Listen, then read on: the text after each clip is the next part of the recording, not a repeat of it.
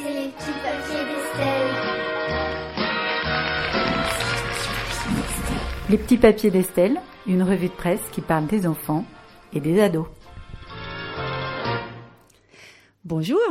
Alors, la vidéo de la prof du lycée de Créteil menacée par un de ses élèves, tenant un pistolet certes factice mais qui ressemblait beaucoup à un vrai, n'aura échappé à personne ces dernières semaines, à moins d'être vraiment caché au fond d'une grotte, je pense qu'on est obligé d'avoir vu ces images. Tant elles ont fait le tour des réseaux et des télévisions. Le quotidien Libération consacrait hier, le 13 novembre, un papier au lycée dans lequel s'est déroulé l'événement, dans lequel on lit. Pour les profs, la médiatisation a eu l'effet d'un coup de massue. Ce que dit l'article, c'est que pour eux, cette médiatisation est démesurée et préjudiciable au lycée. Bien sûr, aucun ne remet en cause la gravité des faits envers leurs collègues. Mais ils soulignent que cette vidéo virale donne une image de leur lycée qui ne correspond pas à la réalité. Un prof cite même le cas d'un élève qui s'est vu refuser un stage à la suite de cet emballement médiatique parce que cet élève venait de l'établissement devenu symbole de violence. Incroyable. Incroyable et tristouné. Alors ils ont peur de la désertion de certaines familles, alors que, je cite, depuis des années la salle des profs se bat pour sauvegarder le peu de mixité qui reste dans ce bahut. Le lycée se ghettoise de plus en plus, le rectorat réduit les options dans les séries générales. Un professeur témoigne encore, nous n'avons plus d'infirmières scolaires, d'infirmières scolaires, il manque un poste de CPE. Ce sont ces réponses-là que l'on aurait aimé avoir, voilà, et peut-être pas forcément des vidéos en boucle dans tous les sens. Côté sécurité, on n'a pas attendu l'incident de Créteil et le Parisien du 6 novembre rappelle que le gouvernement planche sur un plan d'action contre les violences en milieu scolaire qui est prévu pour être présenté le 15 décembre. Parallèlement, dans un lycée de Seine-Saint-Denis, 1200 élèves quand même, la nomination d'un gendarme comme proviseur adjoint en charge de la sécurité a déclenché une grève.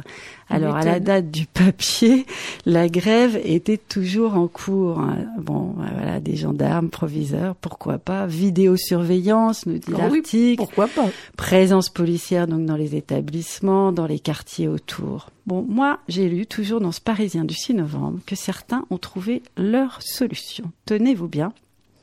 Des proviseurs se forment chez les gendarmes, c'est le titre de l'article.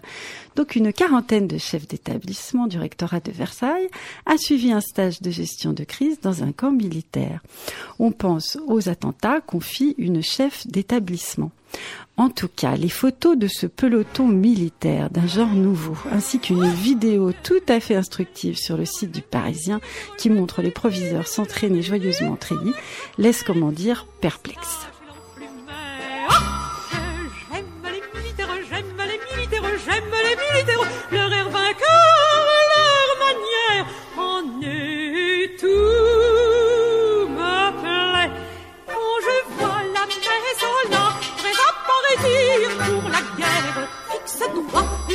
Le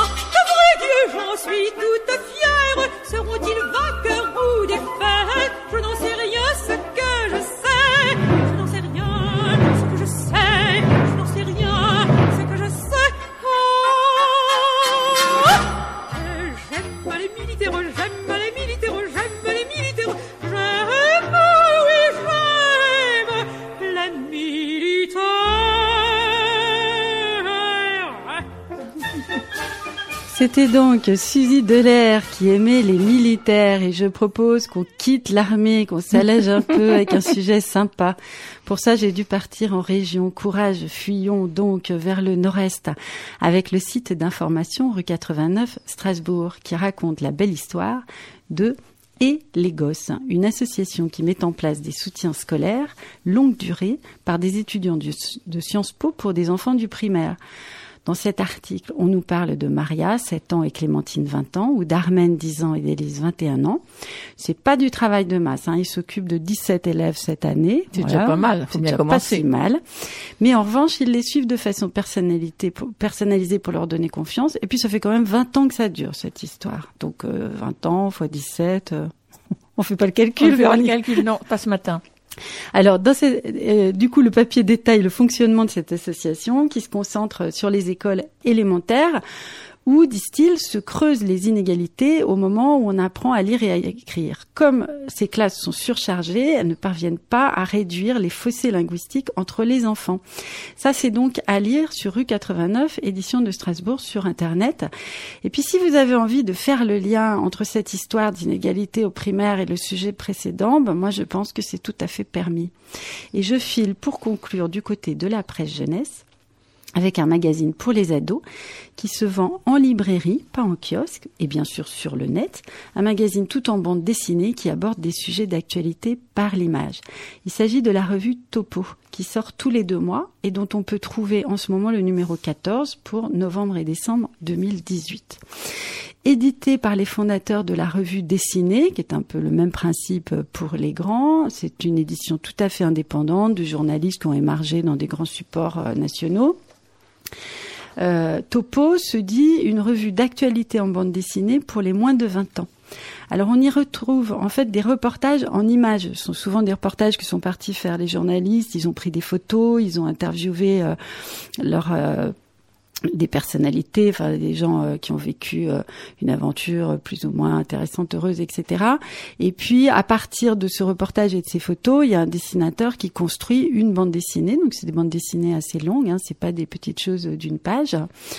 Et euh, cette, dans ce numéro-là, par exemple, on apprend tout sur l'industrie du manga au Japon. C'est assez passionnant. Ils ont été interviewés des dessinateurs, des assistants dessinateurs, etc.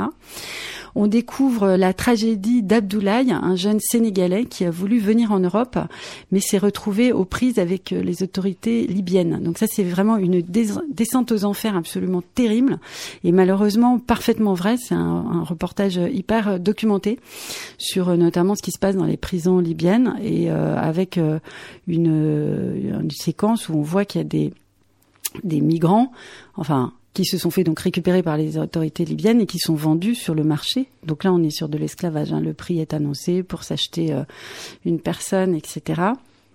Donc euh, cette façon de d'écrire les choses euh, en bande dessinée rend très proche et très vivant ce drame des migrants qui sont refoulés par les autorités en Libye ou en Afrique du Nord, avec notre bénédiction à nous Européens voire euh, à notre demande.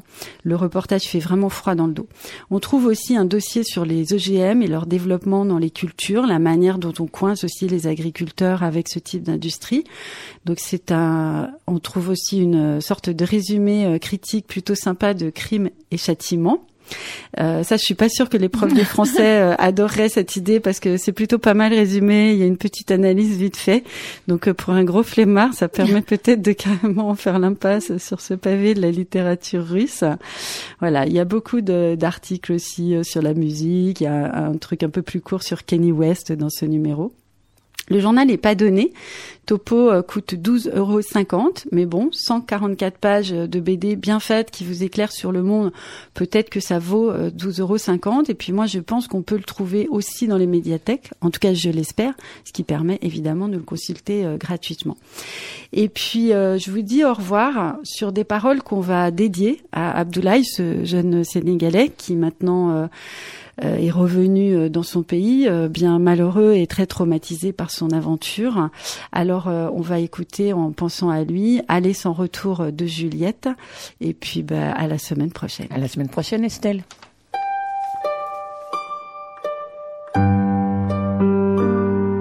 Ce que j'oublierai, c'est ma vie entière, la rue sous la pluie, le quartier désert la maison qui dort, mon père et ma mère, et les gens autour, noyés de misère, en partant d'ici, pour quel paradis ou pour quel enfer? J'oublierai mon nom, j'oublierai ma ville, j'oublierai même que je pars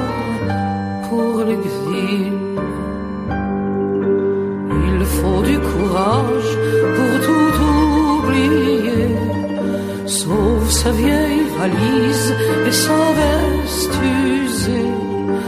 Au fond de la poche, un peu d'argent pour un ticket de train, aller sans retour, aller sans retour. J'oublierai cette heure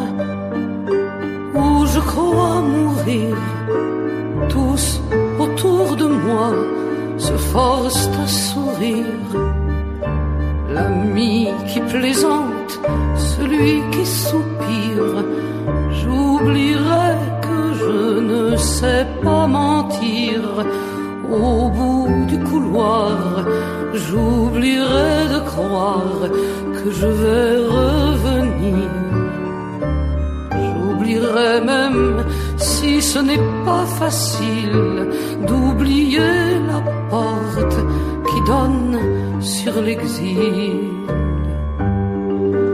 Il faut du courage pour tout oublier, sauf sa vieille valise et sa veste usée.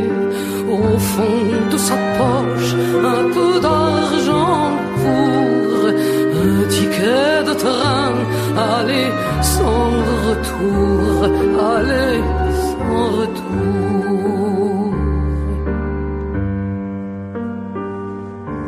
Ce que j'oublierais si j'étais l'un d'eux, mais cette chanson n'est qu'un triste jeu. Et quand je les vois passer dans nos rues, étranges étrangers, humanité nue, et quoi qu'ils aient fui, la faim, le fusil, quoi qu'ils aient vendu, je ne pense qu'à ce bout de couloir, une valise posée en guise de mémoire.